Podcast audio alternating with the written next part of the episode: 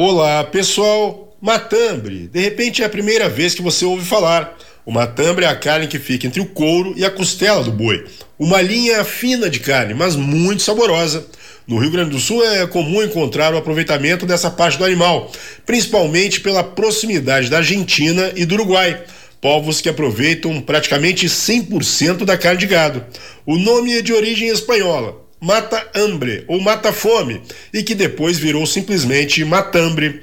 De onde surgiu isso? Quando nas fazendas os peões iam desossar o gado, esse era o primeiro pedaço que pegavam para acabar com a fome. Como é uma carne fininha, eles cortavam tiras de matambre e levavam ao fogo, o que assava rapidinho enquanto terminavam de descarnar o boi. As churrascarias do sul do país servem o matambre recheado, Vai cenoura, cebola, tempero verde, ovo e até queijo. Aqui em Brasília já vinha algumas churrascarias também matambre. Assando devagar, ele fica macio, macio. O legal é deixar um pouquinho da gordura que vem junto para dar sabor e suculência. É um belo aperitivo apenas temperado com sal grosso.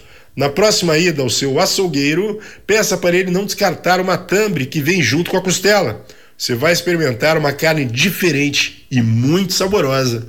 Arroba chefe Rogério Lisboa. O nosso Instagram. Era isso, pessoal. Um abraço. Até mais. Tchau, tchau. Tá aí a dica do Rogério Lisboa, 11 horas e 56 minutos. Tem destaque chegando aqui com a nossa reportagem.